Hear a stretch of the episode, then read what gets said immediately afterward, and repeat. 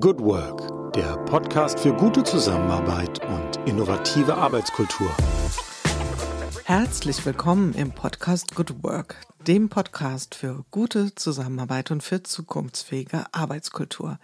Mein Name ist Julie Jankowski und ich begrüße euch wieder ganz herzlich hier in unserer Reihe Good Work Feature. Wir sind ja mittlerweile beim Themenkapitel flexible Strukturen, also diesem äh, sogenannten Oxymoron oder Gegensätzlichkeiten, die dort in dieser Begrifflichkeit drinstecken.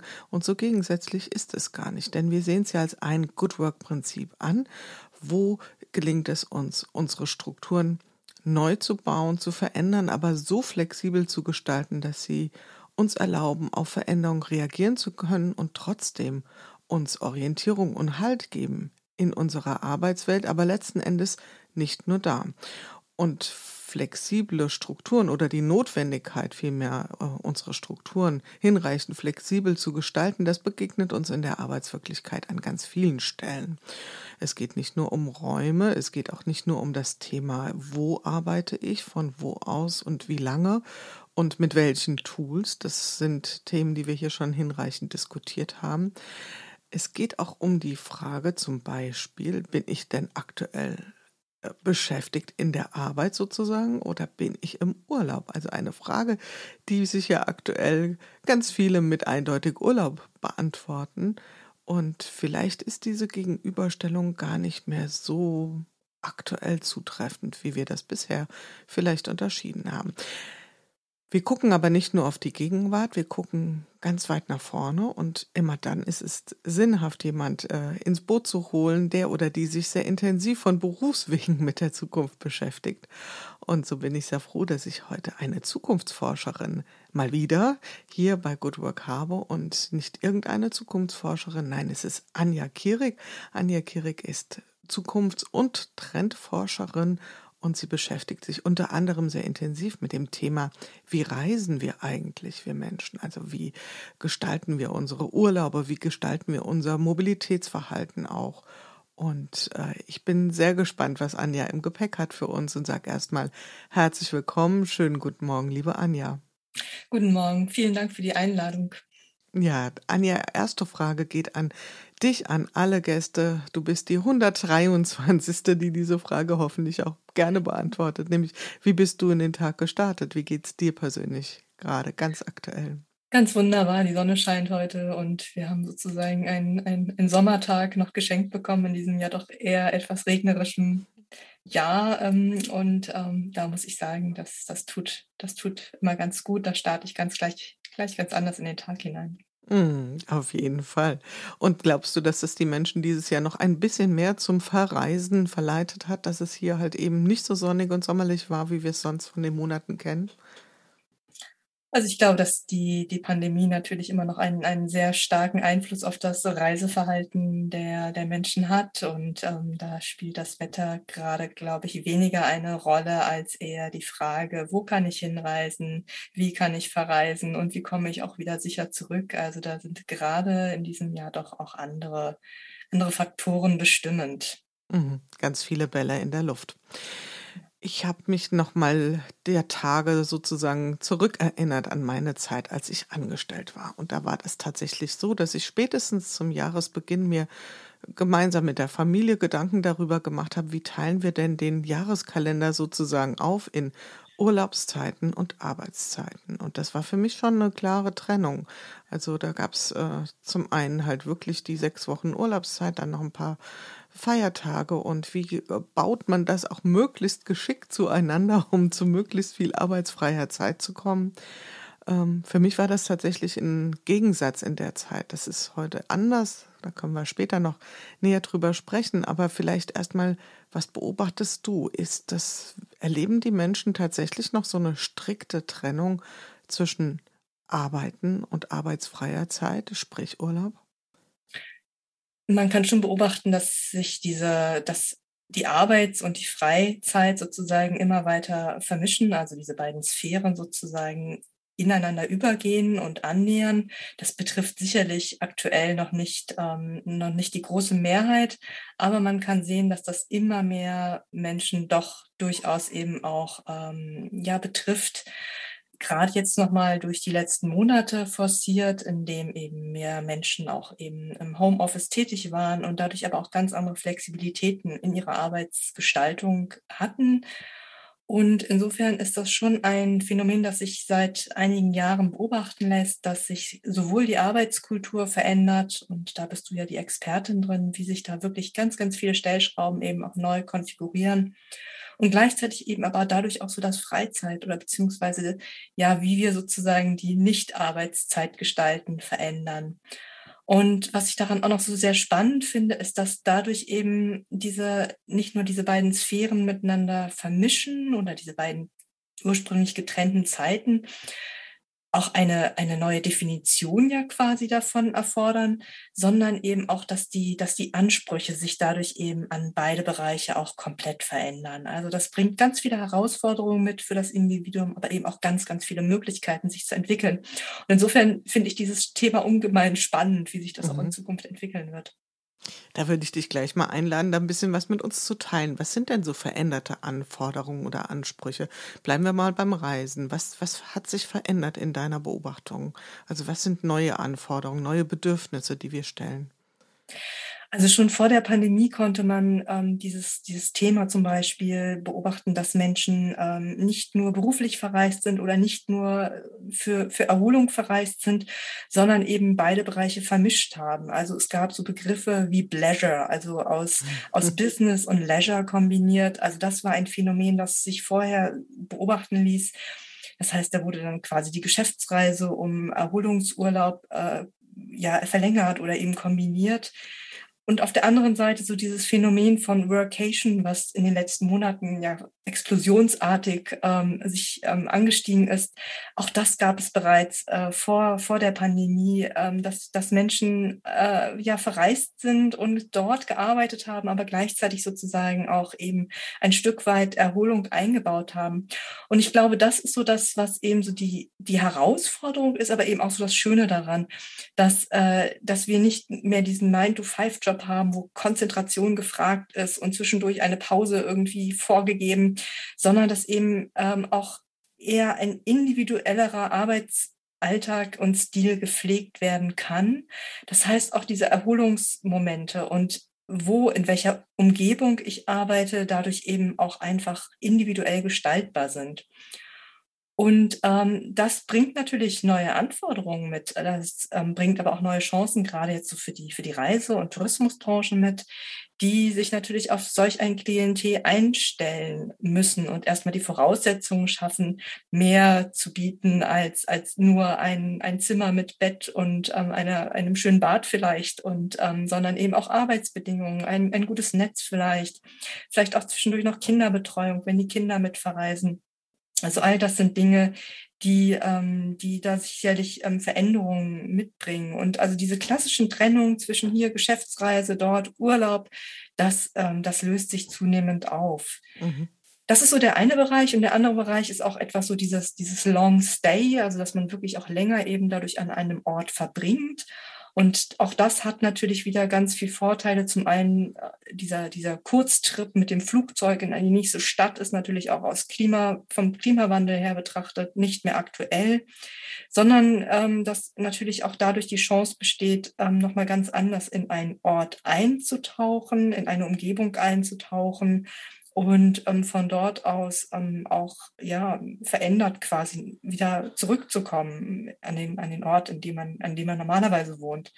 Also das sind alles so Dinge, die sich gerade so in diesem, in diesem Bereich der, der Reisebranche verändern und in dem, wo Arbeit eben ein ganz, ganz wichtiger Aspekt eben dabei ist.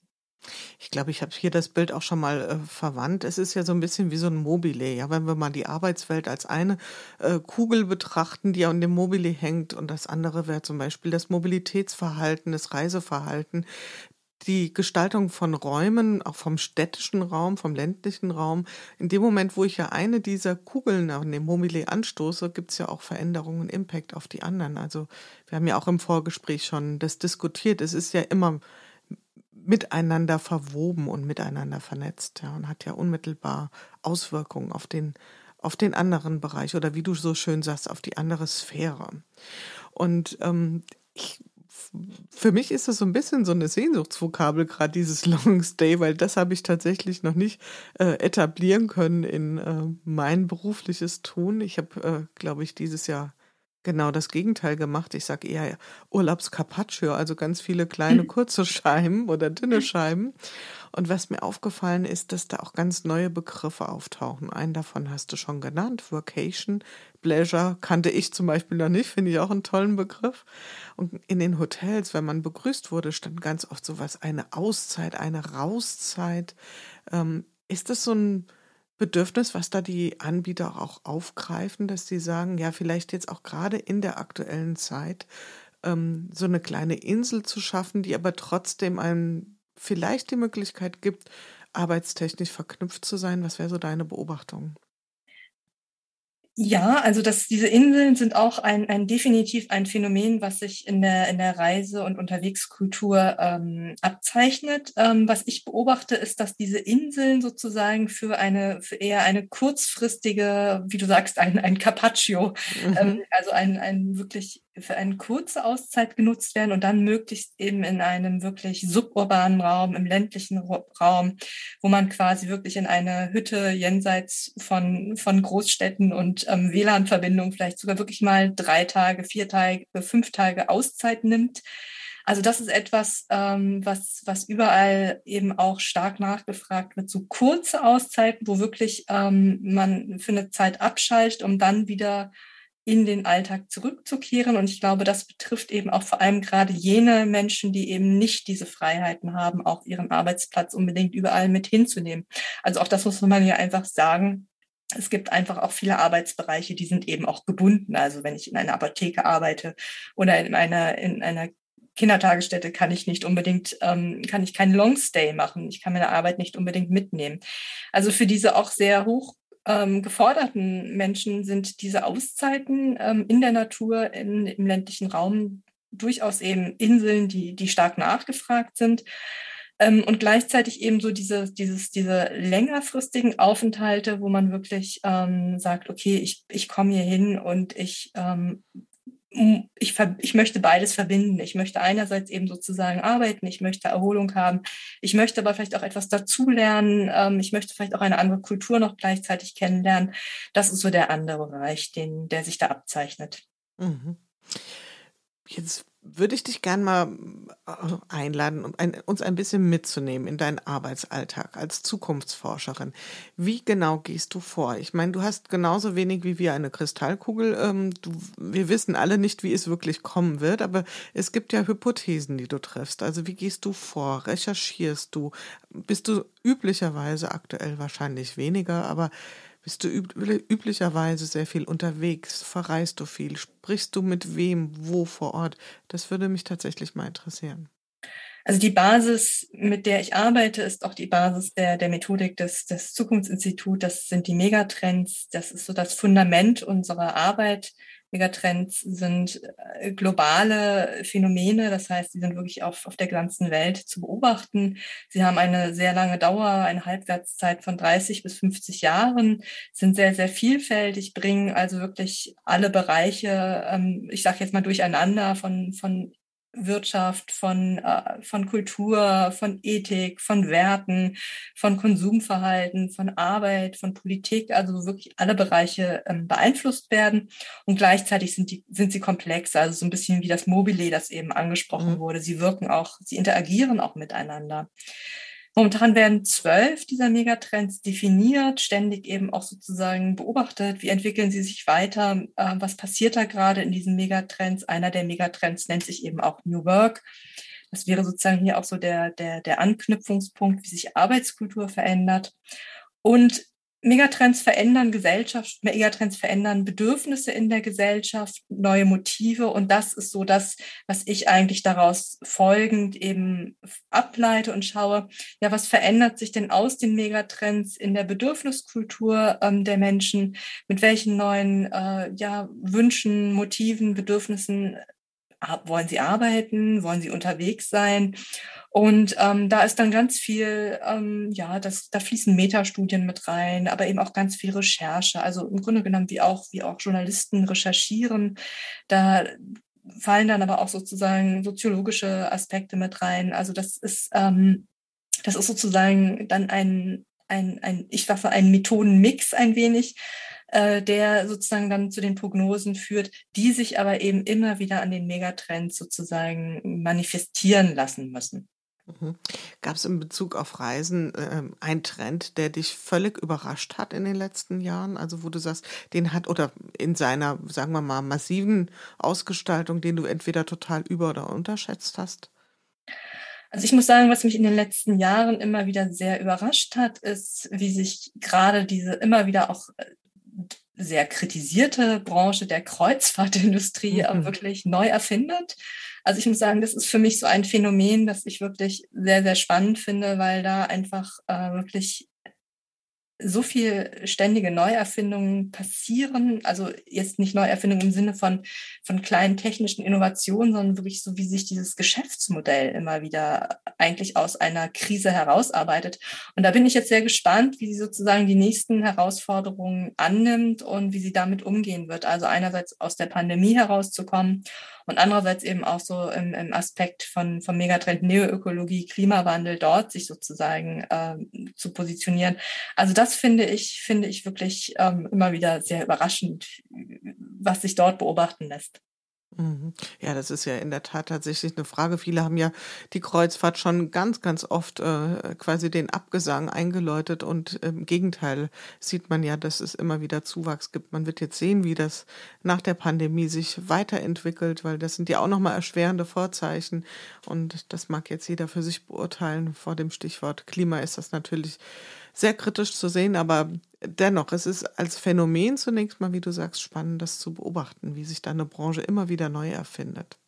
Ja, und ich denke auch, auch im Kontext von dem, was wir heute besprechen, also wie sie sich auch in dem, vor diesen Herausforderungen sozusagen, was dort für Konzepte eben entwickelt werden, also wie auch auf, in, in diesem ja wirklich eher rein ich sage jetzt mal, eh, sehr stark doch auch massentouristischen Phänomen ausgelegten Konzepten, ähm, das weniger dieses Workation oder Arbeitsmodell mit integriert bisher, ähm, wie dort quasi weitergearbeitet wird und wie natürlich dann auch nochmal, also auch das ist ja immer so ein Aspekt, der bei Arbeit und auch im Reisen mit einfällt. Also ich meine, auch in der Reiseindustrie arbeiten ja ganz viele Menschen, die natürlich auch wieder andere Ansprüche an Arbeit mitbringen. Also auch das ist natürlich, ähm, ich finde, das, das ist ja auch dann sozusagen eine Entwicklung, die, die auch mit berücksichtigt werden muss. Auch das beeinflusst natürlich die, die Personen, die, die vor Ort für die Menschen, die Workation machen, tätig sind. Mhm. Also, mhm. Jetzt haben wir viel darüber gesprochen, was bislang so passiert ist, beziehungsweise was wir aktuell an Veränderungen beobachten. Was wäre so deine Vermutung, deine, deine Prognose, sagen wir mal, für die Zukunft? Welche Reiseform, gerade so in diesem Spannungsfeld von Arbeit und Reisen, werden wir künftig sehen? Was wäre deine Annahme? Ich denke, dass, ähm, dass wirklich dieses Phänomen von Workation, ob wir es in, in fünf Jahren noch so nennen oder ob wir einen anderen Begriff dafür haben, das bleibt jetzt erstmal dahingestellt. Aber dass diese Kombinationsmöglichkeiten ähm, weiter anwachsen werden und ich glaube, dass da gibt es verschiedene, äh, verschiedene Indizien für, beziehungsweise auch verschiedene Parameter, die da greifen. Das ist zum einen eben, dass ähm, wenn man längerfristig irgendwo ist, das natürlich sich besser, äh, besser mit, mit, mit dem ökologischen Fußabdruck ähm, vereinbaren lässt. Wenn ich für drei Monate irgendwo ähm, eine Vocation mache oder auch für acht Wochen, dann lohnt es sich ganz anders, irgendwo zu sein. Es ist, äh, hat den Vorteil eines, eines ähm, kosmopolitischen Austausches im besten Fall. Ähm, und viele haben eben auch in den letzten, in den letzten Monaten diese Konzepte bereits ähm, zum Teil aufgegriffen von den Destinationen, haben sich darauf vorbereitet und auch viele haben das genutzt und diese, diese Vorteile ähm, erlebt. Und gerade wenn dann vielleicht auch die Möglichkeit besteht, sozusagen, entweder hat man Kinder im noch nicht schulischen Alter oder es gibt vielleicht auch die Möglichkeit, einen Teil Homeschooling zu machen. Also auch das sind ja Konzepte, die, die man durchaus eben auch in, in, in Zukunft, vielleicht nicht gerade aus Deutschland, aber vielleicht in skandinavischen Ländern ist man dort schon etwas weiter ähm, praktizieren kann, ähm, dann, dann sind das sicherlich Entwicklungen, die, die diesem Phänomen weiter, weiter ja, einen, einen, einen Schub geben werden.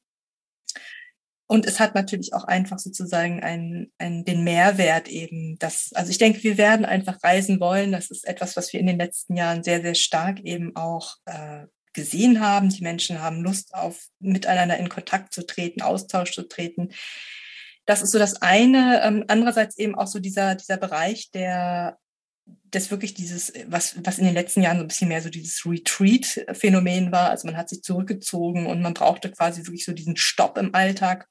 Auch das ist etwas, ähm, was sich jetzt nochmal weiter verstärken wird. Ich habe es vorhin erwähnt, also einfach kurze Auszeiten, die darauf ausgerichtet sind, wirklich ähm, ja, ich sage jetzt mal, Kräfte zu sammeln, beziehungsweise auch wieder so mit sich in die Balance zu kommen. Und ich glaube, das ist ähm, auch ein, ein Stichwort, das vielleicht schon ein bisschen überstrapaziert wurde in den letzten Wochen, aber diese Resilienzstärkung und das passiert sicherlich auch in, in großen Teilen dadurch, wenn ich mich, wenn ich für einen Moment eben diese Stopp-Taste drücke das ist eine weitere. Und diese, diese kurzen Bereiche haben aber mehr sozusagen die, die auch das Potenzial im näheren Umfeld, ähm, also für Kurzreisen, ähm, attraktiv zu sein. Und hier kann natürlich eben gerade auch der regionale Tourismus stark von profitieren und sich da ähm, neu erfinden oder beziehungsweise auch neu, ähm, neue Angebote machen. Mhm. Ähm, das finde ich sehr spannend.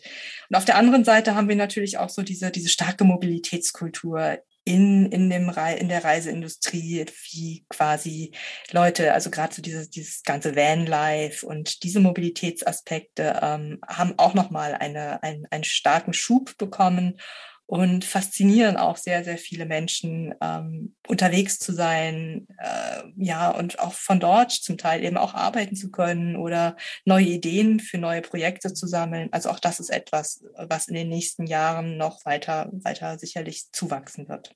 Hm, ich habe gerade letzte Woche gesehen, ähm, VW arbeitet ja seit, kann man sagen, Jahrzehnten daran, endlich diesen Retro-Bully auf den Markt zu bringen. Und jetzt sind sie ja, glaube ich, auch ziemlich konkret dran. Ich glaube, 2022 soll er auf den Markt kommen. Und er ist also auch, äh, und die bedienen genau diese Bilder auch. Also nicht nur, dass der total vorbereitet ist für eventuell autonomes Fahren und E-Antrieb und so weiter, aber auch so diese Van-Romantik ja, äh, mhm. triggert der und auch gleichzeitig dieses mobile Arbeiten von überall, also natürlich mit WLAN und so weiter, allem ausgestattet, ähm, fand ich total spannend. Also äh, in welche Bereiche das dann alles so ähm, quasi reingreift, diese Veränderung.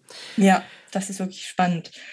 Das ist ähm, ich denke, das ist sicherlich auch eine, der Punkt, dass es natürlich da ganz viel, ganz viel Sehnsüchte und auch Bilder mit ähm, erzeugt werden und angesprochen werden. Ähm, und ich, was, was ich aber auch denke, ist, dass, dass sicherlich viele auch weiter dieses, diese Homeoffice ähm, wollen und auch anbieten werden. Und gleichzeitig darf man natürlich auch nicht vergessen, dass es nicht für jeden etwas ist. Mhm. Und auch das, denke ich, ist sicherlich auch noch mal ein Punkt, ähm, der, der zwar vielleicht sehr romantisch für den einen oder anderen ist, aber eben auch nicht unbedingt immer umsetzbar ist. Mhm. Und aber das, das ist natürlich, das erzeugt natürlich erstmal sehr viele Bilder und, ähm, und Wünsche in der Bevölkerung und wird sich langsam weiter eben auch ähm, durchsetzen, ja. Mhm. Ja gut, der Teil der Homeoffice oder remote-fähigen Arbeitsplätze wird ja mutmaßlich äh, steigen. Wir sind, glaube ich, aktuell bei 30 bis 40 Prozent aller Arbeitsplätze. Das ist ja schon eine ganz gehörige Menge. Das sind ja schon viele, viele Menschen. Und ähm, wie du richtig gesagt hast, noch ist es vielleicht nicht im Mainstream ähm, in der breiten arbeitende Bevölkerung sozusagen angekommen, auch nicht bei allen, die es theoretisch leben könnten. Aber das ist ja eine Frage. Was wäre so deine Vermutung, wenn wir, nehmen wir mal den klassischen Büroangestellten, also der grundsätzlich oder die Angestellte, die grundsätzlich remote ähm, arbeiten könnte. Wenn wir da sowas auch in einem Angestelltenverhältnis, sowas wie Vocation sehen, wird es vielleicht sogar extra Abrechnungsmodelle geben, äh, im, was weiß ich, SAP-Zeitkonto, steht dann ein W für Vacation und es wird Verrechnungsmodelle geben. Also wenn man das mal weiterspinnt, ist es ja durchaus eine Überlegung wert. Absolut. Also ich glaube, dass da gehören einfach ähm, ein paar, ein paar äh, Gegebenheiten ähm, müssen geschaffen werden. Und das ist zum einen eben auch so eine Vertrauenskultur. Also da, da muss es einfach einen gegenseitigen Vertrauensvorschuss geben. Äh, an die Mitarbeitenden. Ähm, diese müssen aber natürlich auch diese Kompetenzen mitbringen. Ich sage jetzt mal nicht, ähm, dass, dass sie eben sozusagen auch das beides miteinander verbinden können. Ich denke, jeder, der selbstständig tätig ist, weiß, wie herausfordernd es sein kann, dass man sich eben auch mal den Raum nimmt, abzuschalten, ich muss ganz ehrlich sagen, ich arbeite da immer noch dran, dass mir das gelingt. und ich sozusagen auch wirklich sage, ja, heute arbeite ich mal nicht, aber irgendwie arbeitet man ja im Kopf immer dann doch weiter. Und ich glaube, das sind Kompetenzen, die wir auch erst ähm, lernen müssen, gerade eben in diesen Berufen, wo die von überall machbar sind, dass wir quasi wirklich auch sagen, ja, jetzt ist aber auch mal, jetzt ist aber auch mal gut. Und ähm, das, das, sind so, das sind so Kompetenzen, die, die es sicherlich braucht. Ähm, und gleichzeitig sieht man aber auch schon, wie viele Experimente es in diesem Bereich gibt. Es, es, ähm, die Tomorrow Bank ist das, glaube ich, in, aus Hamburg, die ähm, mit, ihren mit ihren Mitarbeitenden auf Vertrauensurlaub ähm, arbeitet. Also das heißt, die Mitarbeitenden können Urlaub nehmen, wann und wie oft sie wollen. Und man geht davon aus, dass sozusagen, ähm, dass das eben passt. Ähm, insofern, da ist dann auch viel Verantwortung, die eben auf das Individuum plötzlich ähm, sozusagen überstülpt wird, ähm, die es vorher nicht gab. Und ich glaube, mit diesem starken Wandel müssen, müssen wir auch erstmal sozusagen lernen, umzugehen. Ähm, und ähm, da sozusagen auch dann diesen Raum zu schaffen und uns auch diese Freiheiten zu nehmen, quasi äh, ja eben mal nicht zu arbeiten. Und ich glaube, da sind so Konzepte wie Workation, die eben auch vielleicht andere Angebote noch nebenher machen, wirklich auch dazu auffordern, quasi mal etwas anderes zu tun, ähm, sehr, sehr ideal. Ich glaube, wir brauchen ja immer so ein bisschen eine Zeit, so die Chancen in etwas zu entdecken. Also wenn ich jetzt noch mal so gerade mal äh, äh, die Zeitspanne der Pandemie betrachte, dann war es ja am Anfang so, dass die Menschen, ich bleibe jetzt mal bei den bei dem Angestellten ähm, sehr viel damit gerungen haben, überhaupt erstmal Prozesse zu sichern. Also die Unternehmen waren ja erstmal sehr mit sich beschäftigt, um überhaupt weiter ähm, arbeitsfähig zu bleiben ähm, bei der Umstellung, bei den Auflagen, Hygienekonzepte zu erstellen, ähm, Homeoffice möglich zu machen. An vielen Stellen war das ja ein Riesenkraftakt. Und so peu à peu, das habe ich auch hier in den ähm, Corona-Chroniken, in denen ich ja über 100 Folgen lang mitgeschrieben habe, sozusagen, was passiert denn gerade, gemerkt, dass die Menschen so langsam so für sich die Chancen, aber auch die Belastungsmomente des Homeoffice erst erkannt haben, erfahren, erlebt haben, auch wenn sie das vorher theoretisch vielleicht alles hätten schon abnicken können, aber wie es sich wirklich, wirklich anfühlt und auch zu sehen, es ist ja eine große Freiheit, eben nicht mehr jeden Tag äh, sich in den Stau zu stellen und nach Frankfurt zu fahren oder wohin auch immer. Und ich beobachte gerade so in letzter Zeit, dass es dann eben der nächste Schritt kommt. Naja, wenn ich von zu Hause aus arbeiten kann, dann kann ich theoretisch von überall arbeiten, dann kann es auch sonst wo sein. Wenn wir jetzt mal bei dem Vacation, bei den Longstays bleiben, würdest du vermuten, das wird dann eher gekoppelt sein an ein ferneres Ziel oder werden sich Menschen vielleicht auch ein Second Home einrichten, also irgendwie vielleicht auch etwas, wo sie hin und her pendeln. Was sind so da deine Vorstellungen oder, oder sagen wir mal Annahmen für die Zukunft? Was ich so beobachten kann, ist momentan schon, dass eher ähm, gerade fernere Ziele, also natürlich jetzt, ähm, ich sage jetzt mal im europäischen Ausland begonnen, aber eben auch in, in weiteren, in anderen Kontinenten sich darauf vorbereiten, diese Vocations eben weiter auszubauen und weiter anzubieten. Gerade natürlich während, während den eher kälteren Monaten hier ist das natürlich dann ein, ein, eine attraktive, eine attraktive Sache. Ähm, das ist so das eine und gleichzeitig aber eben auch ähm, das, und das hatten wir eben auch schon mit dem, mit dem VW-Bus angesprochen, also auch das ist natürlich ein, ein, ein Konzept, also diese Mobilität in der Vocation mitzubehalten. Das ist natürlich auch nochmal ein ganz spannender, ein ganz spannender Aspekt, wo die Mobilitätsanbieter sich eben auch drauf, ja, drauf einstellen.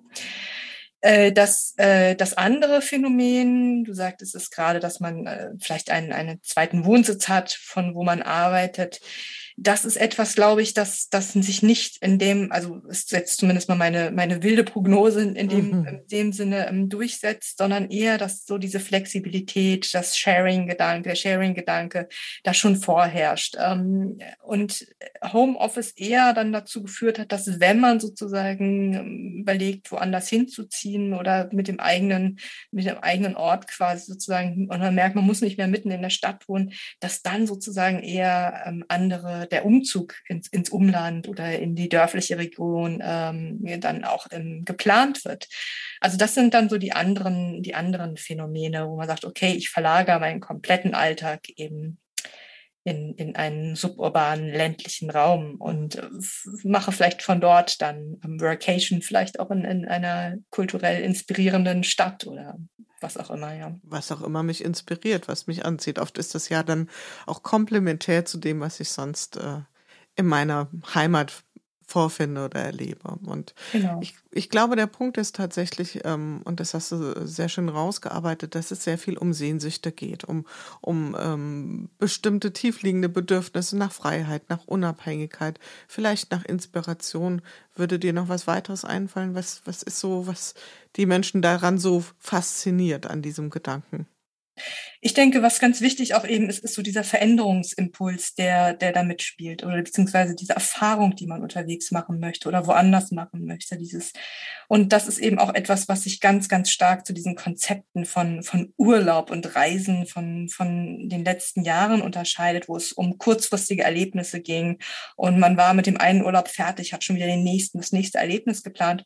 Und ähm, das ist etwas, was wir auch beobachten, dass es wirklich mehr so einen transformativen Charakter geht. Ähm, das heißt, ich, ich möchte eine Veränderung ähm, haben, die sozusagen auch nachhalt, die ähm, mich sozusagen auch begleitet, wenn die Zeit woanders oder unterwegs eben auch vorbei ist. Und das ist sicherlich, äh, denke ich, ein ganz wesentliches Bedürfnis, mit dem Menschen eben auch in Zukunft äh, ja unterwegs sein werden oder überhaupt auch erstmal eine, eine, eine Reise planen werden. Mhm. Es ist auf jeden Fall ein sehr spannendes Feld. Ich bin gedanklich sehr, sehr gern mit dir auf die Reise gegangen, liebe Anja, und ähm, bin sehr gespannt, welche Urlaubsform, Reiseform, also Urlaub muss man da ja schon fast wieder in Klammern setzen, eher Reiseform wir sehen werden, inwieweit sich Vacation wirklich auch, sagen wir mal, in die breite Mitte der Gesellschaft äh, etablieren wird. Ich bin davon auch eher überzeugt, dass das kommen wird. Und für heute jetzt erstmal danke ich dir ganz herzlich für das Gespräch und wünsche dir persönlich noch ähm, viele gute Inspirationen und vor allen Dingen, wo geht deine nächste Reise hin? Meine nächste Reise geht tatsächlich über den Winter ähm, auf die Kanarischen Inseln. Also da werde ich eine, ein paar Wochen verbringen und dem grauen Alltag. ich wollte gerade sagen, mit Sonnengarantie auf jeden Fall. Ja. Also vielen Dank, liebe Anja. Ich danke dir auch.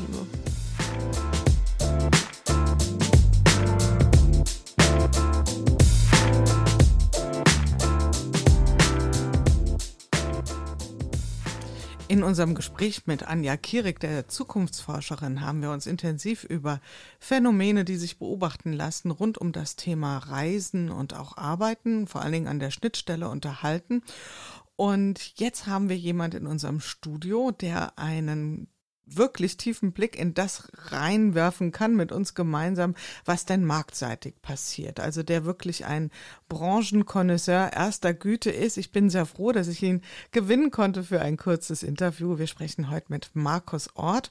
Markus ist Geschäftsführer der Lufthansa City Center Reisebürokette, die aber nicht nur sich um touristische Angebote kümmert, sondern auch durchaus in großem Umfang Geschäftsreisende bedient. Und von daher sage ich jetzt erstmal Hallo, willkommen, lieber Markus.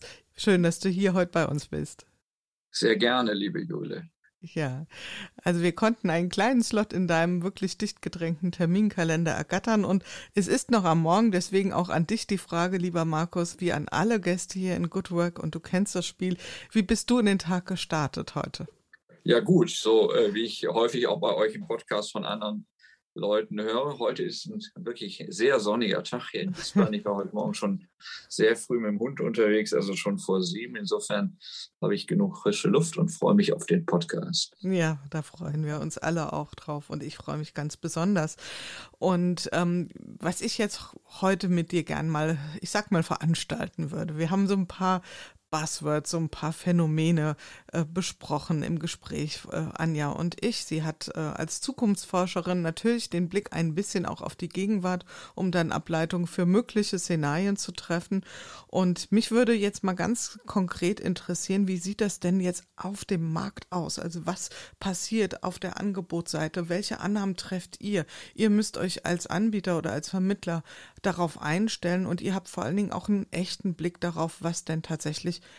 nachgefragt wird. Und ein Thema ist ja ganz sicherlich, wenn wir über Arbeiten reden, das ist ja der Kontext Good Work, ähm, ist ja das Thema auch Geschäftsreisende. Und man könnte ja der Vermutung ähm, unterliegen, dass das Thema Geschäftsreisenden ein bisschen abgesagt ist. Also dass die Unternehmen sich äh, zu helfen wissen mit Videokonferenzen, gibt ja da auch durchaus Berechnungen. Was ist so dein Blick drauf? Was ist deine Beobachtung? Wie sieht's aus mit der guten alten Geschäftsreise?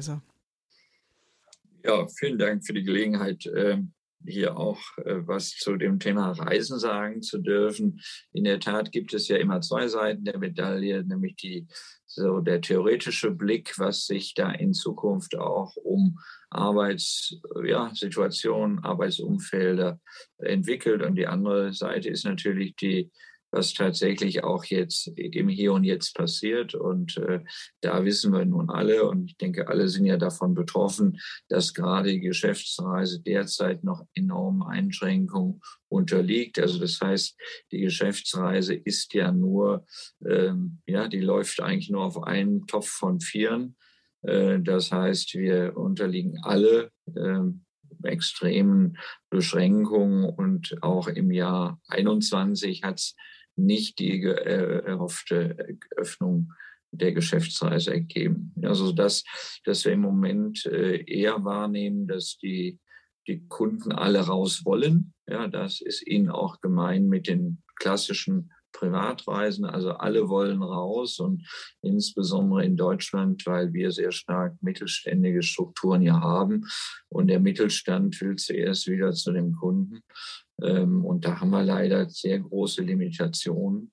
Äh, ich gebe das Beispiel, USA ist immer noch nicht möglich zu bereisen. Wir hatten alle gehofft, dass es jetzt äh, sich spätestens Anfang September klären wird. Ja, jetzt gehen alle davon aus, frühestens am 1. November. Das heißt, wir unterliegen im Moment derzeit äh, sehr starken Limitationen. Das drückt nicht nur auf unser, unser Geschäft und auch nicht nur auf die Stimmung, sondern äh, die ganze Branche ist ja nun als erste in diese ganze Krise reingekommen, mhm. flogen und fliegt auch letztlich als ja, letzte da auch wieder raus. Also das wird uns noch eine Zeit lang begleiten, sodass die Frage ist, wie sind Arbeitssituationen heute und wie werden sie in Zukunft sein. Heute ist das Geschäftsreisethema natürlich sehr stark geprägt durch eine Virtualität, ja, hat also das, was sich keiner vorstellen konnte, natürlich auch Einzug gehalten. Es geht auch gut mit Zoom und Teams und äh, was auch immer für virtuellen Formaten. Ähm, äh, die äh, Veranstaltungen finden nicht statt, die Messen finden nicht statt. Erst die letzten Wochen ja, zarte Pflanzen. Ich war jetzt selber auf drei Veranstaltungen schon wieder physisch. Also wir sehen, dass es langsam losläuft, aber die Virtualität begleitet uns sehr wahrscheinlich noch den Rest des Jahres. Mhm. Hat das dann zur Folge, dass in Zukunft weniger gereist wird? Das ist, das ist die spannende Frage. äh, genau. aus, aus, meiner Sicht äh, eben nicht. Ja, das ist etwas, ähm, was nun zu Beginn der Pandemie so der erste Rückschluss war. Die Leute gewöhnen sich daran, ja, finden es auch kommod, dann zu Hause zu sitzen ähm, und auch äh, mindestens die Hälfte der Zeit auch dann nach der Pandemie Homeoffice zu machen. Ich beobachte das selber bei mir und bei den Kollegen und auch bei den Kunden, dass das eben nicht der Wunsch ist. Hm. Ich äh, habe das an anderer Stelle schon mal als Effizienzfalle bezeichnet. Also wir, wir sehen ja da durchaus eine, eine Analogie, also dass viele Mitarbeiter, auch Führungskräfte da so ein bisschen versucht waren, alles, was sie vorher im Persönlichen gemacht haben, komplett ins Digitale zu verschieben.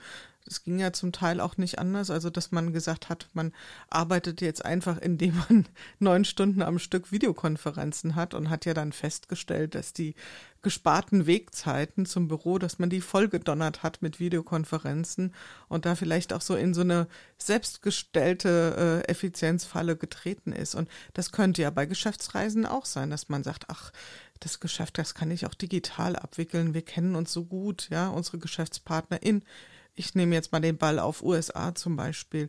Aber was wäre deine Vermutung? Ist es möglich? Ist das eine Welt jetzt fernab, was du dir als, äh, als Branchenvertreter wünschst? Aber Kannst du dir das vorstellen, dass es also wirklich substanziell weniger wird, dass also die persönliche Begegnung ähm, beim Geschäft machen weniger bedeutsam sein wird, dass man also sprich auf Geschäftsreisen in großem Umfang verzichten wird?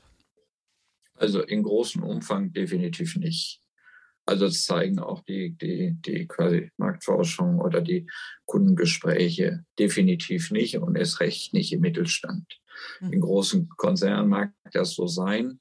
Da wird heutzutage auch so ein Controller-Narrativ bedient, ja, weil natürlich auch alle sagen, das führt nicht nur zu Effizienz, sondern auch zu massiver Kostenersparnis. Mhm. Was sicherlich äh, sein wird, die Geschäftsreisen werden hybrider werden, ja, weil es eine extrem lange Zeit dauern wird, bis alle wieder auf freien, über freie Grenzen einreisen können. Also freie Grenzen, was das Thema Corona betrifft.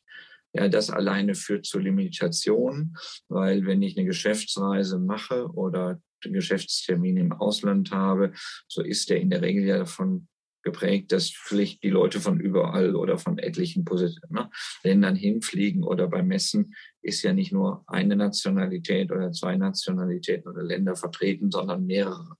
Deshalb wird das Thema Hybrid eine ganz lange Zeit bleiben, weil es einfach auch rein physisch nicht geht, weil gewisse Länder Menschen überhaupt nicht einfliegen können.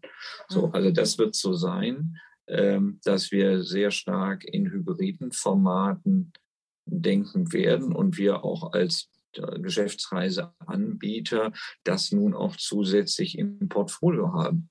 Ja, mhm. also auch schon heute ähm, und ähm, auch in Zukunft. Ähm, was aber ganz wichtig ist, Geschäftsreise ist auch keine rein rationale Entscheidung. Ja, wir haben im Verband äh, auch der Geschäftsreisen ähm, vom ja, Geschäftsreisen auch vertritt und natürlich auch viele Marktschauer schon auch vor der Pandemie hatte. Und ich glaube, die haben immer noch auch Bedeutung. Es ist dann doch auch noch ein anderer Grund, zu reisen zu wollen. Ja, es ist natürlich der rein, es ist der rein kommerzielle Grund, aber es ist auch das nicht rationale, Leute treffen zu wollen, andere Kulturen zu begegnen, auch mal Städte zu bereisen, ja, oder auch mal äh, ja, Erfahrungen mitzunehmen, die sich im persönlichen Gespräch einfach nur teilen lassen.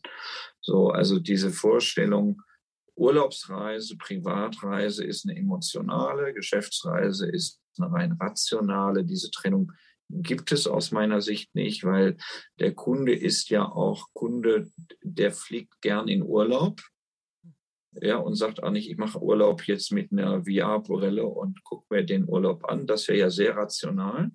Mhm. Ja, sondern der Privatreisende will ja raus, haben wir diesen Sommer ja gesehen.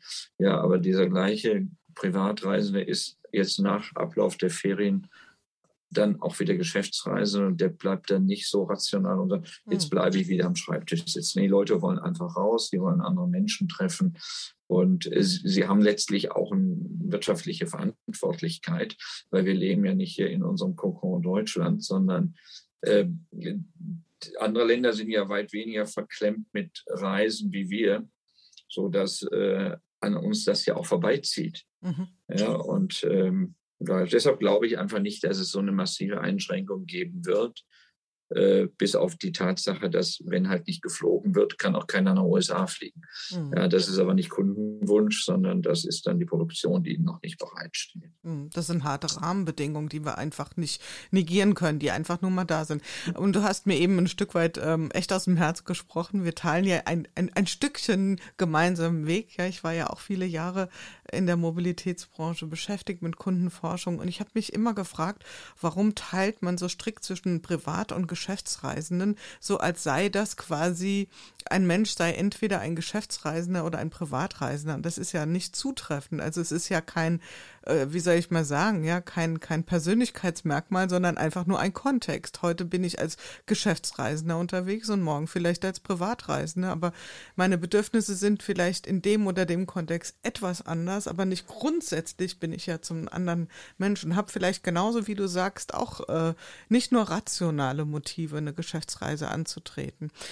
Ich würde mit dir gerne mal so ein kleines Gedankenspiel machen. Wenn wir jetzt mal davon ausgehen, dass vielleicht gerade so im Bereich, ähm, du hast ja gesagt, in den großen Unternehmen, wenn man da vielleicht ein bisschen zurückhaltender wird, vielleicht ein bisschen wählerischer, welche Dienstreise muss es wirklich sein und welche nicht, könnte das ja auch zur Folge haben, dass man sagt, okay, ich mache vielleicht nicht mehr sechs, sieben Reisen pro Jahr, vielleicht sind es nur noch drei oder vier mal als Beispiel, aber die müssen dann vielleicht auch wirklich gut passen. Kann es sein, dass dann die Dienstreisenden an der Stelle anspruchsvoller werden? Kannst du dir das vorstellen, dass sie sagen, wenn ich vielleicht gewählter oder dezidierter dienstlich unterwegs bin, habe ich auch einen höheren Anspruch, also dass auch die Anbieter sich da ein bisschen was einfallen lassen müssen?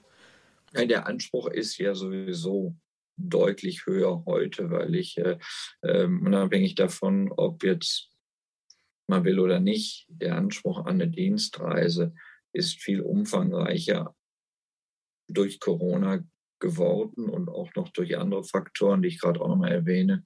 Ähm, also zum einen ist das Kernprodukt ja einen Flug gebucht bekommen und Hotel reserviert bekommen und im Zweifel den Transfer sicherstellt. Das ist ja quasi Kern einer, Kern. das Kernprodukt. Mhm. Naja, das nächste Thema, was jetzt ganz, ganz wichtig ist, auch aus Firmensicht, das ist das Thema Duty of Care. Also das heißt, dass die Firma ja verantwortlich sein muss für die Sicherheitsstandards. Also das heißt, heute im Portfolio ist im Zweifel weniger der Preis relevant als das Thema der Verantwortlichkeit der Firma für den Mitarbeiter. Das heißt, äh, wir haben das in den letzten 18 Monaten sind extrem viele Produkte, die es vorher schon gab, sind aber deutlich, deutlich besser geworden und auch sind intensiver genutzt worden. Ja, was habe ich für eine Versorgung? Wie sind die Ketten? Ja, was für Sicherheitsstandards? Was ist im Falle? Wie ist denn die Information? Also dieses Briefing für den Geschäftsreisen ist ähnlich eines Briefing, wenn ein Pilot auf die Strecke geht. Also der braucht heute viel mehr Informationen. Das ist das zweite Thema wo es einfach anspruchsvoller geworden ist, auch Geschäftsreisen nicht nur anzutreten, sondern auch anzubieten. Ein drittes Thema, was es auch wählerischer machen lässt, ist das Thema Nachhaltigkeit. Unabhängig davon, dass wir hier äh, von einer Virtualisierung der Arbeitswelten reden, äh, findet ja auch ein Umdenken im Kopf oder Umparken im Kopf hier bei vielen statt. Und das wird jetzt auch unabhängig vom Ausgang der Bundestagswahl, wird das jetzt nicht mehr aus unseren Köpfen verschwinden. Das heißt, unser, unser oder der Anspruch der Kunden an uns, insbesondere der großen Konzerne, ist ja ohne vernünftigen CO2-Abdruck und ohne ja, ohne ein Konzept, wie man nachhaltig in Zukunft Dienstreisen auch anbietet. Dazu gehören auch Tools. Wo ist denn eigentlich der ideale Tagungsort? Ja, welcher Tagungsort ist der Tagungsort, der am CO2-neutralsten, ja, oder hm, dargestellt wird. Das sind alles Dinge, äh, die jetzt auch mit oder ohne Pandemie auf uns zugekommen hm, sind. Hm, also insofern ist dieser, dieses Anspruch, der Anspruch an, eine klassische, an das klassische Kernprodukt, äh, ist um etliche Dinge größer geworden was automatisch, glaube ich, auch dazu führt, dass es effizienter wird und dass vielleicht statt der acht Dienstreisen im Jahr nur noch sechs Dienstreisen im Jahr angetreten werden. Mhm. Also das heißt auch, dass ähm, ich fand das auch ganz interessant, was du gesagt hast, diese, ich nenne es mal etwas ganzheitlichere Betrachtung und damit auch eine andere Anspruchshaltung der Kunden, der Unternehmen, das Thema Duty of Care dass dann das automatisch das Thema Preis ein Stückchen von Platz 1 vielleicht runterrutscht. Ich meine, gut, im Geschäftsreiseumfeld war das ja sowieso nochmal eine andere Kiste. Aber gehen wir vielleicht mal mit dem Blick dahin, wo sich Arbeiten und ähm, privates Reisen begegnen. Ja, da sehen wir jetzt ja schon Mischformate und das haben wir auch schon vorher gesehen. Wir haben uns auch schon im Vorgespräch ein bisschen über dieses äh, sogenannte Vacation-Format unterhalten äh, oder die Verschmelzung von Dienstreisen mit privaten Verlängerungen, äh, Pleasure. Was beobachtest du da? Also siehst du da ein, eine Bewegung, dass das aufeinander zu sich bewegt oder sagst du, das ist äh, das sind olle Kamellen, das kennen wir alles schon längst und da hat sich gar nichts verändert. Was ist dein Marktblick da drauf? Ja, da ich ja den Fokus äh, quasi deines Podcasts etwas kenne, ich würde erstmal sagen, der Unternehmer, also der klassische Unternehmer im Mittelstand, tut das eh schon immer. Also kombiniert eh häufig das eine mit dem anderen, weil er natürlich auch in der eigenen Verantwortlichkeit ist. Der klassische Angestellte, um es jetzt mal äh, quasi in diese Konzernlogik zu bringen, äh, für den ist das ja komplettes Neuland. So, und da haben wir natürlich heute auch aus vielerlei Gründen, ob das Betriebsvereinbarungen sind oder Datenschutzsachen, da gibt es ja viele Auflagen, die das heute nicht einfach so möglich machen so dass also ich sage mal der klassische Unternehmer das eh schon immer für sich entschieden hat, das so zu tun und der klassische Selbstständige oder der Kleinunternehmer oder Berater äh, das für sich auch entschieden hat. Also der große Bauch, ja, der Grundgesamtheit der Menschen, die arbeiten, also sprich die Angestellten, für die ist es ja eine neue Opportunität, es zu tun. Und dafür gibt es ähm, das Thema Leisure oder Pleasure. Ähm, das ist kein neues Thema, ist aber jetzt auch kein Thema aus den 90ern, sondern gibt es jetzt mhm. vielleicht noch fünf Jahre. Äh, die Idee, auch den Mitarbeiter so als Fringe-Benefit letztlich zu ermöglichen, ähm, an die Dienstreise nach Barcelona dann noch zwei Tage mal mehr dranhängen. Ne? Also, dass man mhm. zumindest mal erlaubt ist, mit einem Rückflug zurückzufliegen, der eigentlich ein Firmenflug ist, aber sich zwei Tage quasi noch das Wochenende verlängert. Das war ja früher, kenne ich selbst, das ging ja nicht. Ja, das war ja unter Strafe gestellt. So, das ist, glaube ich, etwas, was heute sehr individuell in Firmen gehandhabt wird. Und wenn man weiß, was es für Nutzen hat, auch von guten Chefs oder guten Firmen, einfach auch gefördert wird, weil es dem Mitarbeiter Nutzen stiftet und der Firma relativ wenig zusätzliche Kosten verursacht. So, äh, das ist das Thema Pleasure. Wir hatten das vor zwei Jahren oder vor drei Jahren haben wir das auch äh, intensiver auch äh, über unsere Partner, also die Franchise-Nehmer, auch unseren Firmenkunden angeboten. Und da gibt es auch schon eine Reihe an, an Manuals, wie man das machen muss und Regeln. Äh, das wird sicherlich kommen. Äh, das ist aber ja initiiert über eine klassische Dienstreise. Das andere, dieses Thema Workation, ist ja andere Sicht. Da entscheidet ja der Mitarbeiter für sich.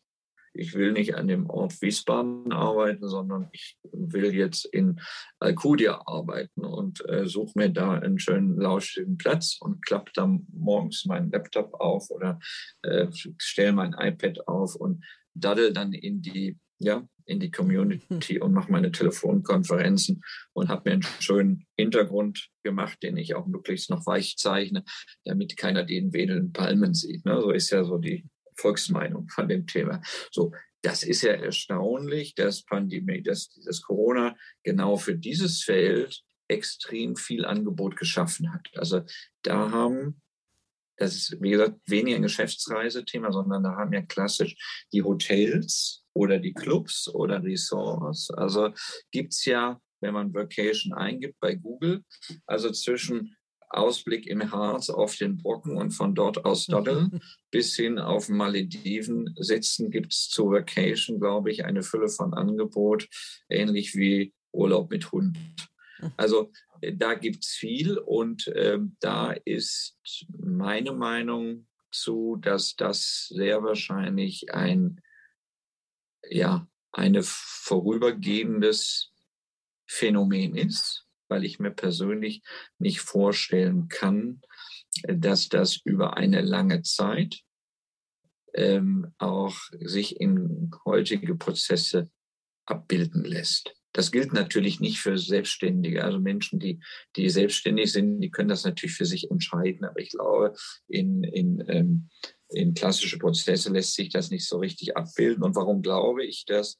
Weil ich immer noch sehr auch an das persönliche Zusammentreffen, also das, was wir eben auch für Geschäftsreise behauptet haben, gilt ja genau für Firmen, wo ich glaube, dass einfach Menschen auch sinnvollerweise sich in, in Abständen sehen, trotz Remote-Arbeiten und Homeoffice. Und je weiter Vocation ist, desto mehr ist man auch der Kultur, der Zeitzone, oder vielerlei anderer Dinge entzogen, so dass sich das auf Dauer nicht als praktikabel darstellen lässt.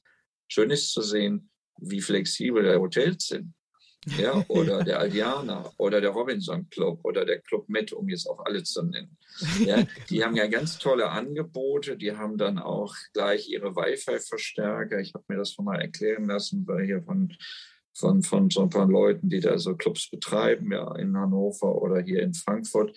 Ja, dann werden die Wi-Fi-Verstärker wurden neu eingebaut. Also es wurde auf vieles Acht gegeben aber auch aus der Not heraus, weil die Zimmer eh leer waren. Mhm. Ja, die Frage, ist das Angebot in Zukunft überhaupt noch da, wenn wir wieder äh, full booked sind, also in mhm. den Hotels, dann weil so ein, so ein Mensch, der da nur arbeitet, der konsumiert ja nicht, also so richtig. Der soll ja arbeiten, der soll ja nicht abends an der Bar stehen. Ja gut, bei Vocation würde man ja unterstellen, er hat auch zumindest mal einen gewissen Anteil an äh, Vacation. Und die spannende Frage ist ja auch, vielleicht wird es auch irgendwelche Coworking-Zentren unter Palmen geben. Man, es ist ähm, eine spannende Situation. Wir haben beide nicht die Kristallkugel. Ähm, aber es gibt ja, geht hier jetzt erstmal an der Stelle darum, eine persönliche Einschätzung zu treffen. Und ich glaube auch, was du sagst, also die Hotels stellen sich darauf ein. Also ich selbst habe auch äh, gemerkt, dass ich immer häufiger Angebote bekomme über, wenn du jetzt vier oder sechs Wochen am Stück bleibst, ähm, dann bekommst du besonderen Rabatt oder was auch immer, besondere Pakete. Ähm, wie sieht das, das denn ist ja kein neues Modell. Es gibt mhm. ja schon immer die Seniorenpakete, ne? Überwintern den Kanal, auf den Kanal. Also ich meine, fühle ich mich nicht angesprochen jetzt. Äh, also weiter gedacht könnte man es auch so. Ja, ich glaube, ein, ein wichtiger Punkt, und da bin ich ja versuche ich ja immer auch realistisch zu sein. Man darf das aber auch nicht zu verklärt sehen. Ne? Also dieses, dieses Thema, was dann auch so narrativ ist, diese Arbeiten unter Palmen, ähm, was, was dann häufig auch so, man liest das ja auch in den sozialen Medien und tolle hier und her, das schafft natürlich auch eine gewisse Reaktanz dann.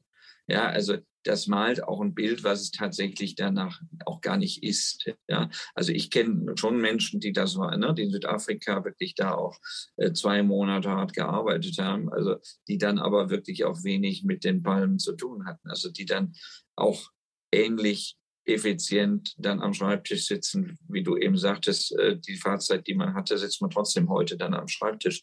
So, das ist eben dann die Realität. Also ich kenne auch Beispiele, wo es dann tatsächlich äh, dann wirklich egal war, ob man zu Hause ist oder mhm. im Urlaub. Äh, es ist, waren, waren da so ein bisschen vor, auch was die Hotels da machen. Dieses Marketing, das nutzt dann auch nichts, weil es auch nicht zuträglich ist zu der guten Übung eigentlich, die man vorhat, ja, weil in Firmen natürlich dann eine Perception entsteht. Naja, das ist ja dann doch eher, eher Urlaub und ein bisschen Dadelei morgens sind, wenn es passt, mhm. ja, in den Computer. Mhm. Das sind halt eher so Instagrammable Welten, die dann da äh, generiert ja. werden. Und damit äh, schafft man vielleicht nicht unbedingt ein Argument. Ich greife noch mal ein Stichwort auf. Ähm, über das wir vielleicht noch mal kurz sprechen sollen, und zwar Travelista. Ähm, das ist ja auch noch mal ein Format oder ein Angebot aus eurer ähm, Ecke. Vielleicht magst du dazu mal ein bisschen was sagen, was sich hinter dem Stichwort oder hinter dem Schlagwort Travelista verbirgt. Genau, also da ja dein Format Good Work heißt äh, und Work ja auch sehr stark mit Mobilität verbunden ist, ist es immer eine andere Seite der Medaille, nämlich die, wo wir sagen, wie sind denn in Zukunft sagen wir, klassische Vertriebsmöglichkeiten, die früher ja physisch an einem Ort waren. Also das ist quasi da, wo hm, gehen wir von der anderen Seite an das Thema Work ran äh, und haben deshalb äh, vor gut einem Dreivierteljahr auch so ein bisschen pandemiebedingt äh, überlegt, dass wir auch eine Marke schaffen für mobilen Reisevertrieb. Ne, also kann jetzt auch sagen, so der klassische M-Way-Verkäufer des Reisens oder der Vorwerk des Reisens. Ne? Und äh, äh, das haben wir gemacht. Wir haben dafür eine Marke geschaffen. Äh, da rekrutieren wir auch Menschen, die Qualifikation haben, ganz wichtig. Also das soll eine Marke sein, die auch durch fachkundiges idealerweise auch ausgebildetes Personal, äh, halt nicht mehr aus dem Büro verkauft oder nicht mehr aus dem Callcenter, sondern tatsächlich im, ja, Friends, Relatives und Call, ne? also in dem ganzen Umfang Friends und Family nun auch nutzt und Reisen verkauft. Ja, das muss nicht hauptberuflich gemacht werden. Der wird halt, man kann sich halt als Travelista bewerben, ist so ein kleiner Rekrutierungsprozess, dann kriegt man eine Standardausstattung, also kriegt ein komplettes Paket, das man auch ausgerüstet ist, äh, Marketingpakete dabei, eine Webseite dabei, Kommunikation dabei, also Newsletter-Formate, ähm, Computer, Laptop, wie auch immer, mit Buchungsoberflächen ist dann relativ einfach auch äh, zu machen. Man kann auch sagen, betreutes Buchen, mobil, mhm. ja. Also ähm, was macht die, was macht letztlich die Idee so spannend?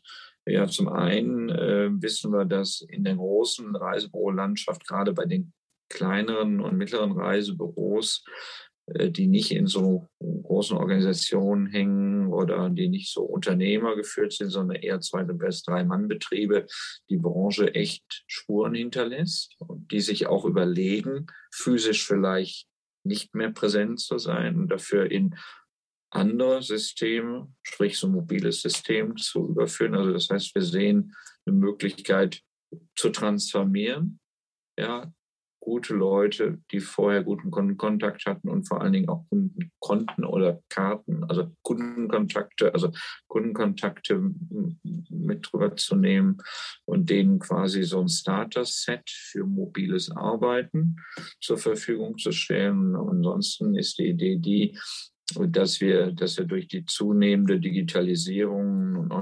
Onlineisierung ja sehen, dass so klassische ähm, Commodity-Produkte oder ich sag mal Billigprodukte, die sowieso nicht äh, im Sortiment äh, besonders margenträchtig sind und auch nicht so richtig Beratung bedürfen. Ja, also ich sag mal so Goldstrand Bulgarien oder was auch immer, äh, will ja keiner so richtig verkaufen.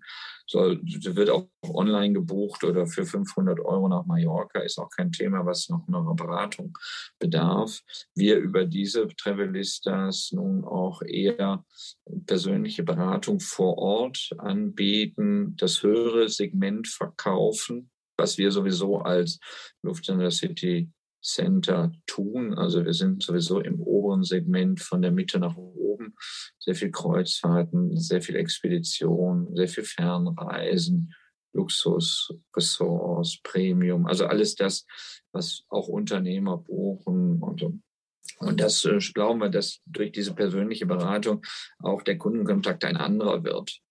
Ja, der ist, ähm, der ist dann doch irgendwie schon über neue Kundenschnittstellen, möglich, aber die Beratung, der persönliche Kontakt, das Zusammenstellen, ähm, ja, man stellt sich da, lässt sich da den ordentlichen Einkaufszettel zusammenstellen. Und das sollen diese Menschen tun. Und wir haben schon etliche an Bord. Und äh, das ist mal eine andere Seite, wie wir an das Thema rangehen. Also quasi aus, aus der reinen Händlersicht. Ja, ist auch ein Thema Good Work. Ja. Mhm. Und es fühlt sich auch offensichtlich ganz gut an. Haben gute Kollegen, die auch motiviert jetzt schon äh, die ersten Buchungen und äh, Kunden auch gewonnen haben. Ja gut, also es ist ja das Überthema hier in der, in der Themenreihe ist ja flexible Strukturen. Also wie können wir die Strukturen, die wir kennen, ein Stück weit flexibilisieren? Und das wäre ja genau und auch ein wunderbares Beispiel dafür, dass man irgendwie einen ganz anderen Weg geht als klassisch Reisebüro, ja, also stationärer Vertrieb äh, und auf der anderen Seite online. Und das bedient ja dann sozusagen nochmal so ein, noch mal so ein drittes Feld. Und was ich glaube, was da ähm, mitschwingt, ist Reisen und Verreisen, unterwegs sein, hat ja viel mit Inspiration, mit Begeisterung zu tun und das wird ja dann wahrscheinlich in einem ganz anderen Maß auch transportiert, als wir das über Online-Welten im Einzelfall immer so abbilden können. Und da halt Reisen in Summe halt nicht immer nur rational ist, das ist ja, glaube ich, die Klammer, die man immer sich vor Augen halten muss. Emotional hat viel mit Inspiration zu tun, genau wie du sagst, Jule. Ähm, und man muss auch den, den Trägerpunkt finden. Ja, und Reisen ist nun einer der zentralen Trägerpunkte von uns allen. Ja, ob das, mhm. äh, ich würde das ist ja mehr als Auto. Ja, das mhm. äh, war vielleicht früher so, aber Reisen nicht umsonst sind wir über Jahrzehnte die Reiseweltmeister gewesen, auch mit nur so verhältnismäßig wenigen, ja, mhm. Einwohnern im Vergleich zu anderen Ländern. Ja, wir sind am meisten gereist, wir sind am meisten rausgereist. Die einzigen, die, die noch viel weiter und äh, reisen, sind ja die Schweizer. Ja, die Schweizer zeichnen sich ja dadurch aus, dass die wirklich, das sind ja die Meister der Fernreise, da sind die Deutschen wieder eher so nur im Mittelfeld. Ja, also ähm, das lässt auch manchmal tief liegen. Also wir kommen dann so weit, wie wir quasi über den, Was wir gerade noch ertragen können. Nee, nee, über, damals über den Derike Erd, äh, Atlas gelernt haben. Ja, aber der, der Schweizer hat ja schon immer viel. Nein, das ist jetzt mal am Rande so. Das, das, ja, das ist schon spannend und äh, ich glaube, die Lust ist auch ungebrochen und äh, wir sind alle froh, wenn wir rauskommen mhm. und Menschen treffen. Ja. Das ist ein wunderbares Schlusswort und man kann ja auch der äh, Ansicht aufsitzen oder beziehungsweise die Meinung vertreten, dass durch Digitalisierung wir uns ja weiter vernetzen, dass wir unseren Horizont etwas erweitern und dass das dann in Folge dazu führen wird, dass wir irgendwann sagen, okay, jetzt kenne ich diesen Menschen digital, ich möchte aber wirklich jetzt auch mal eine äh, echte Begegnung treten. Also dass genau eben die Vernetzung durch Digitalisierung dazu führen wird, dass wir mehr unterwegs sein wollen. Man wird sehen, wie sich das auch in dem gesamten Spannungsfeld entwickelt von Nachhaltigkeit, die Themen. Wir haben sie alle hier besprochen. Lieber Markus, ich danke dir ganz herzlich für deine Zeit, für deine Einblicke, für deinen Branchenblick und äh, das war für uns alle, denke ich, sehr, sehr spannend und ich wünsche dir persönlich ein wunderschönes Wochenende und dass hoffentlich die Menschen bald wieder etwas besser reisen können, als es im Moment noch möglich ist. Ja, vielen Dank. Hat mir viel Spaß gemacht und bis zum nächsten Mal. Tschüss. Ja, das war es wieder in unserem Podcast Good Work, dem Podcast für gute Zusammenarbeit und für zukunftsfähige Arbeitskultur. Wir schauen ganz genau hin, was gerade passiert in unserer Arbeitswirklichkeit und welche Form von Arbeitszukunft wir jetzt gerade in diesem Moment gestalten. Wenn euch das interessiert, das Thema, wenn euch die Art der Gespräche gefallen, schaltet wieder ein. Es gibt noch eine ganze Reihe von neuen spannenden Gesprächspartnern und von vielen Folgen, die wir hier in dieser Serie produzieren werden. Bis dahin, passt gut auf euch auf, eure Jule Jakowski.